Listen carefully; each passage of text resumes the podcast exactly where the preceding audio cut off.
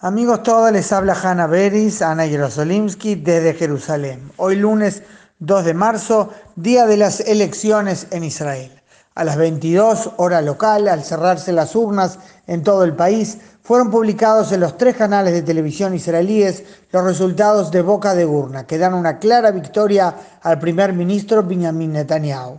Su partido Likud pasa a ser el más grande, pero lo central es que bloque de derecha encabezado por él queda con 60 escaños, exactamente la mitad de la Knesset, o sea, uno menos de lo necesario para tener mayoría. Les diré en términos muy generales que el Likud, como decíamos, sería el partido más grande, y hablo en términos eh, condicionales porque esto no es el escrutinio auténtico, sino solo boca de urna, pues el Likud del partido más grande, seguido con una diferencia de algunos escaños por Cajol Laván de Benny Gantz y luego por la lista conjunta, mayormente árabe, como sabemos, que aumenta su poderío parlamentario. Pero no les doy todos los detalles de cada partido, ya que lo central, como les decía, lo determinante por ley son los bloques, o sea, cuántos recomendarían al presidente que sea Netanyahu el primer ministro y cuántos les recomendarían que encargue a Benny Gantz la formación del nuevo gobierno de la nueva coalición.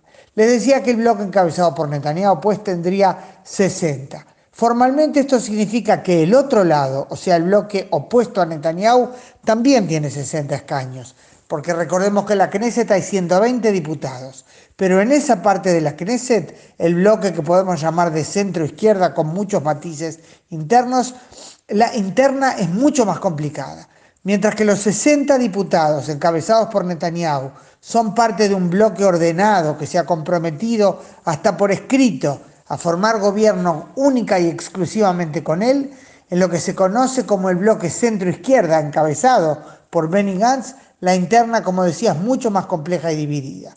Por dar algunos ejemplos, Cajol Laván, que mantuvo tras las elecciones anteriores de septiembre contactos con la lista conjunta, como decía yo, mayormente árabe, y uso ese término porque tienen un diputado judío, pero es la fusión de cuatro partidos árabes, uno de ellos también con diputados judíos.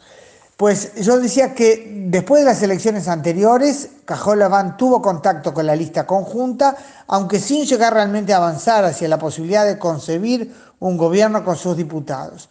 En la última campaña, sin embargo, la última campaña electoral que terminó hoy, dejó bien en claro que no solo no formará gobierno con ese partido, sino que tampoco se basará en sus votos para aprobar una coalición.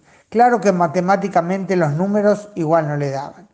A eso se agregaba el hecho que el exministro Avigdor Lieberman, del partido Israel Beiteinu, de quien se habló en todos estos meses como el elemento clave intermedio sin el cual no se puede formar gobierno a menos que vayan Likud y Gantz a unidad nacional, a Víctor Lieberman, aunque sumamente crítico de los partidos ultraortodoxos del otro lado del mapa político israelí, no aceptaría bajo ningún concepto formar una coalición junto con los diputados árabes. Hace varios meses, y siempre me acuerdo de esa frase porque me pareció especialmente fuerte, hace varios meses, aún antes de las elecciones de septiembre, si no estoy equivocada, Lieberman dijo una frase muy clara sobre este tema. Los partidos ultraortodoxos, los que en hebreo llamamos Haredim, son mis adversarios, pero la lista conjunta son mis enemigos. No es meramente un matiz de diferencia. El resultado que hoy vemos y que veremos si se confirma en el escrutinio auténtico es sin duda un logro personal del primer ministro Benjamin Netanyahu. Se puso la campaña al hombro, recorrió el país a lo largo de lo ancho, participó cada día en varios mitines electorales, además sin duda con una impresionante energía, un gran talento, una persona capaz realmente de desplegar muchísimas actividades, casi podemos decir al mismo tiempo, y consiguió transmitir su mensaje.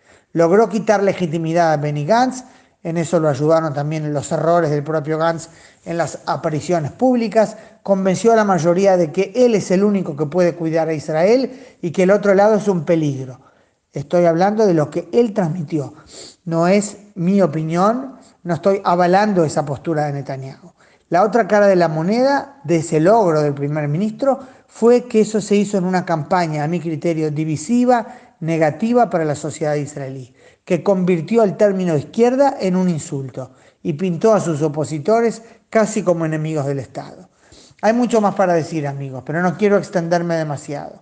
Solo recordaré que el 17 de este mes Comienza el juicio a Netanyahu, un juicio que evidentemente el primer ministro convenció a sus votantes es producto de una persecución política, así lo dijo él.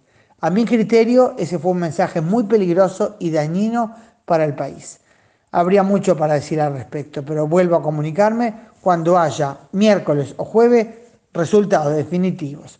Hanna Beris, pues, o también Ana Jerosolimsky, así me conocerán más que nada mis compatriotas uruguayos, desde Jerusalén, lunes 2 de marzo del 2020, habiendo pasado la jornada electoral en Israel.